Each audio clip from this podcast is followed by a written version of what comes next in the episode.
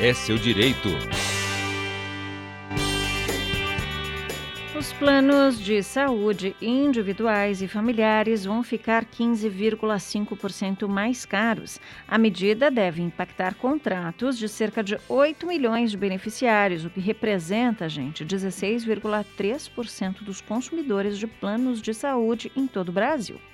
Os usuários devem ficar atentos aos boletos e observar se o percentual aplicado é igual ao definido pela ANS e se ele está sendo feito no aniversário do contrato.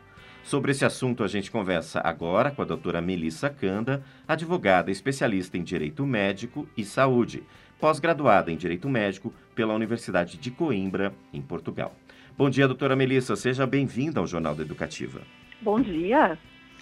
Doutora, a partir de quando né, os reajustes podem ser feitos, né, para a gente começar já a entrevista explicando para os nossos ouvintes né, como que eles devem ficar atentos e o que, que significa né, mês de aniversário do contrato?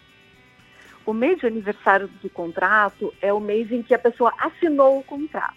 Então, por exemplo, se ela assinou o contrato em junho, Agora, nesse mês que vem, o aniversário vai fazer contrato e já vai poder ser aplicado esse reajuste de 15,5%. Lembrando que esse reajuste vale para os planos individuais familiares, não para os planos coletivos empresariais. É, então, de maio de 2022 a abril de 2023, de acordo com a data do aniversário do contrato, esse reajuste vai ser aplicado. Então, uma pessoa cujo contrato vai fazer aniversário só em fevereiro, esse reajuste só vai ser aplicado em fevereiro de 2023. E doutora Melissa, nesse caso, né, não é muito o que comemorar aí, né? No aniversário geralmente a gente, a gente, comemora, mas no aniversário desses contratos aí, então, o que a gente vê é, esse, é a aplicação desse reajuste. Todos os planos vão sofrer esse reajuste, inclusive os empresariais? Não, só os individuais coletivos. Os planos coletivos, desculpe, só os planos individuais familiares. Os planos coletivos, que podem ser os empresariais ou por adesão, não se submetem a esse índice de reajuste que é estabelecido pela ANS. Os planos coletivos são reajustados de acordo com o próprio contrato, né, de acordo com essa cláusula de previsão do contrato, e normalmente são superiores, inclusive, a esse índice que a ANS estabelece para os planos individuais familiares. Uhum. E doutora, como que os usuários fazem? Podem observar isso, né? O reajuste se, que está descrito, ele tem que vir estipulado o valor do reajuste ou o boleto vai vir já com um novo valor total com essa soma? É possível é, ter essa forma mais facilitada do consumidor verificar se esse valor está correto ou não? Sim, no mês que for aplicado o reajuste, o boleto vai estar com uma informação, né, dizendo que é o mês do aniversário, que está sendo aplicado o índice de 15,5%. Vamos lembrar que esse é o índice máximo de reajuste permitido pela INS. Então, eventualmente, é possível que alguma operadora aplique um reajuste inferior. Na prática é difícil de acontecer, mas lembrando que o 15,5% é o índice máximo. Uhum. Então, ele tem que estar informado no boleto.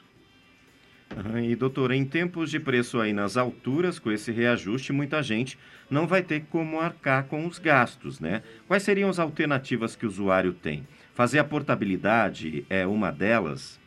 Exatamente, Vinícius. A portabilidade é uma possibilidade que a ANS prevê, é um benefício.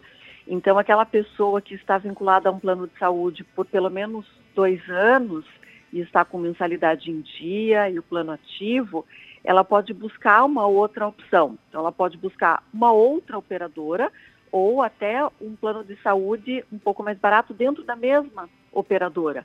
Então, às vezes, um plano de saúde que tem a coparticipação, um plano de saúde que tem uma área de abrangência eh, menor. Às vezes, eu tenho um plano com abrangência nacional, se eu substituir por um plano com abrangência estadual ou municipal, a tendência é que ele seja mais barato. Se eu trocar uma acomodação de apartamento por enfermaria, eu também tenho uma redução de custos.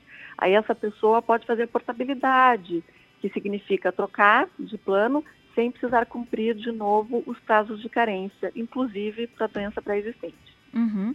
E doutora, para o plano né, de coparticipação, esse reajuste, ele é aplicado na mensalidade ou ele pode ser aplicado também nos valores ali, naqueles percentuais por consulta, por exames? Como é que funciona nesse caso?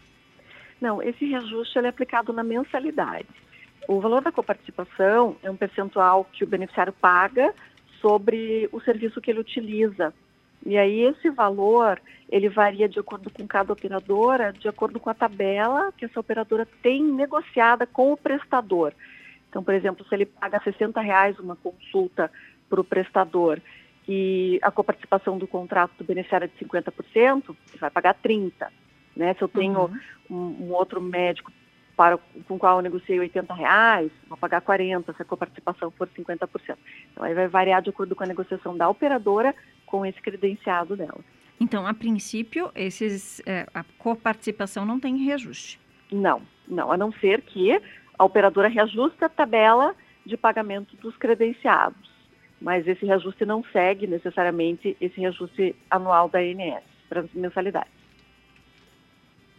Tá certo então, doutora. Nós agradecemos a sua participação aqui com a gente e os esclarecimentos importantes aí para os nossos ouvintes. Eu que agradeço o convite. Bom dia a todos. Bom dia, uma ótima semana para a senhora também, doutora Melissa.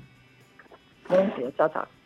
Nós conversamos com a doutora Melissa Canda, que é advogada especialista em Direito Médico e a Saúde, também pós-graduada em Direito Médico pela Universidade de Coimbra, em Portugal. Falou para a gente desse reajuste, né, gente, de 15,5% nos planos de saúde individuais e familiares.